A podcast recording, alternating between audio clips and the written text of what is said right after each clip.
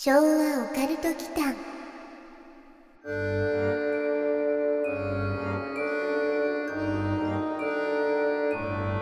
時間や社会にとらわれまくっている現代日本。幸福に趣味の時間を費やす時つかの間彼は自分勝手にそして自由なオカルトタイムを満喫する。誰にも気を使うことなくオカルトを堪能するという孤高の行為。この行為こそが現代人の平日の疲れた体と脳を活性化させる最高の娯楽と言えるのである。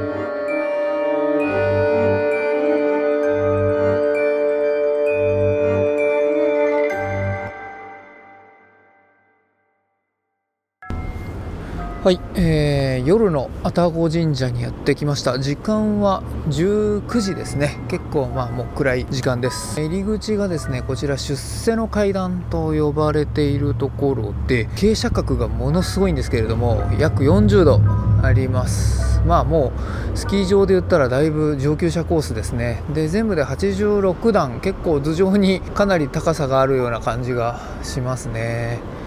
はい。では行ってみたいと思います。はいというわけで、えー、愛宕神社登りました。結構疲れますね。えー、っとですねこちらなんですが虎ノ門にある神社なんですね。虎ノ門ヒルズからだったらだいたい徒歩で5分ぐらいかな。っていうところです。まあ、東京タワーがねすごく近くて綺麗なところです。で標高でいうと大体25メートルだそうで東京23区内の天然の山という意味では最も高い位置にあるそうです。祀られている主催神はホムスビの御事いわゆる日本神話の家具土ですね。で歴史的には1603年に徳川家康の命令によって愛宕神社が創建されたということです。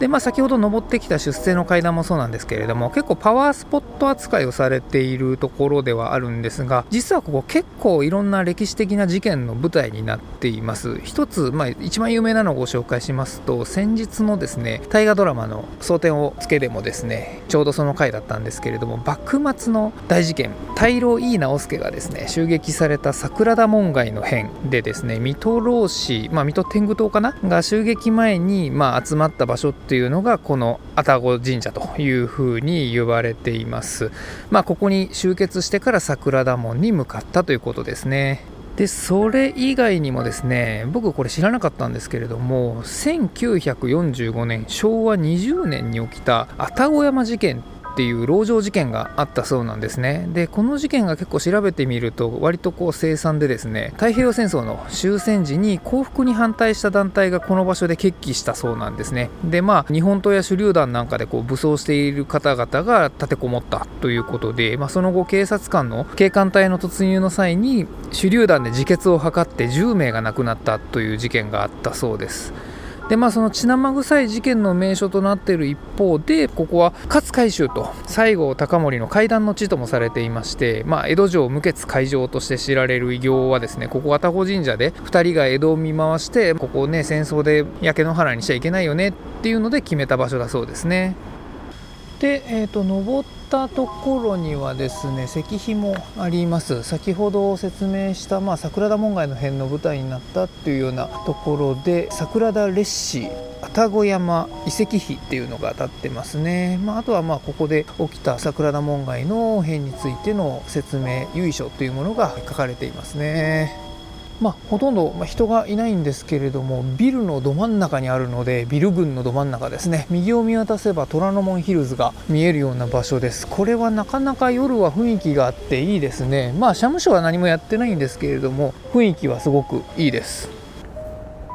白いですね。すごく綺麗な可愛い猫がいましてちょっと触らせてくれたので遊んでました。神社と猫ってなんでこう相性がいいんですかね。結構神秘的に映ってすごくいい感じです。で結構ですねレポートしてる間もサラリーマンの方が参拝に来るんですよね。もう今お賽銭入れるところもしまわれちゃってるので本当に二礼二拍手一礼をするだけのあれなんですけれども僕ももうもちろん済ませておりますが結構サラリーマンの方が来てますね。昭和オカルト祈間。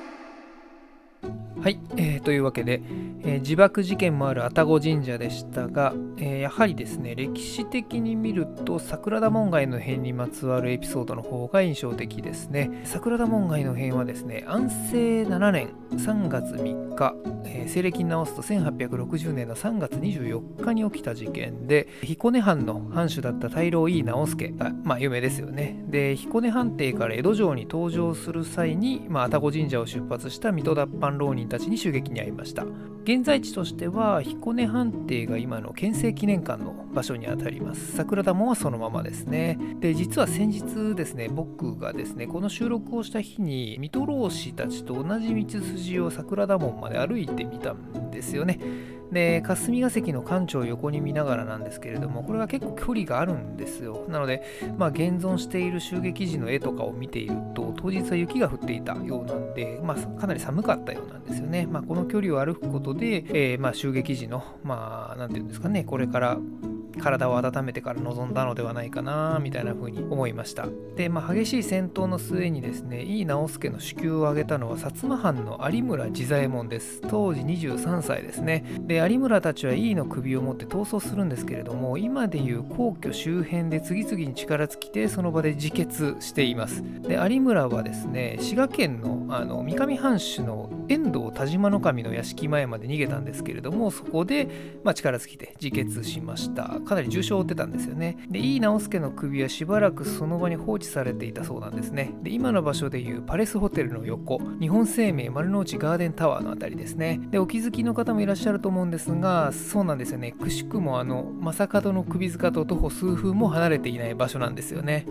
ちなみにですね、その時に主君の首を取られてしまった彦根藩の武士たちがどうなったかというと、まあ、軽症のものは切腹の沙汰が下りまして無傷のものは斬首加盟断絶というちょっと重い処分が後に下っています。まあ自分の主人が、まあ、まあの首持ってかれちゃったわけですからね。で桜田門には現在ご存知の通り警視庁になっているわけでいろいろな歴史の積み重ねで今があるというふうに感じました、まあ、なんともあの首にまつわる話でした、えー、オカルトスコアはま70ぐらいですかね。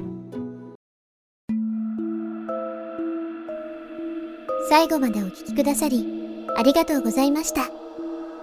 チャンネル登録もよろしくお願いしますね。